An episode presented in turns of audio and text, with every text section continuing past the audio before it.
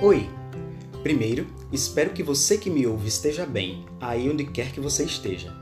Eu sou Anderson Santana, Relações Públicas de Formação e agente cultural há pelo menos 10 anos, com algumas qualificações e experiências na área patrimonial. Se você é professor da iniciativa pública, privada, educador informal atuante no terceiro setor, ou até mesmo não atua na área, mas conhece professores e educadores, compartilhe esse material e pede para seguir meu perfil no Instagram, santanarp20, pois está por vir uma oportunidade ímpar de troca de saberes e conhecimentos sobre os patrimônios culturais no conforto da sua casa e de forma gratuita.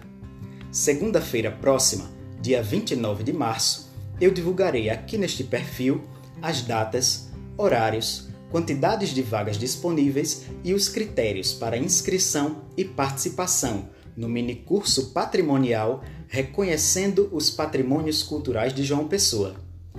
Trata-se de uma vasta área de atuação e rica em informações a respeito de arte, cultura, natureza, história, memória e identidade do povo brasileiro. Portanto, se você é comprometido com a formação integral do seu alunado e incentiva a prática cidadã dos educandos, este minicurso vai abrir ainda mais o seu olhar a respeito das possibilidades de adequar o conteúdo de sua matéria específica aos temas transversais que envolvem o patrimônio cultural. A priori, o minicurso será restrito a educadores que exerçam suas funções na cidade de João Pessoa. Mas daqui para lá, de acordo com o andamento da oferta e procura, eu comunico a possibilidade de abrangência a demais interessados. O minicurso terá material exclusivo, aulas ao vivo, atividades complementares, além de certificação de participação e sorteio de brindes.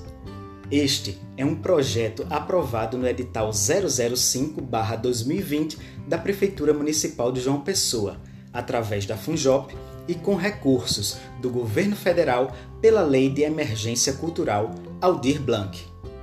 Enquanto segunda-feira não chega, eu estou aqui, no meu interior, à sombra de uma bela jabuticabeira na zona rural da cidade resgatando histórias e memórias afetivas que fazem parte da minha identidade.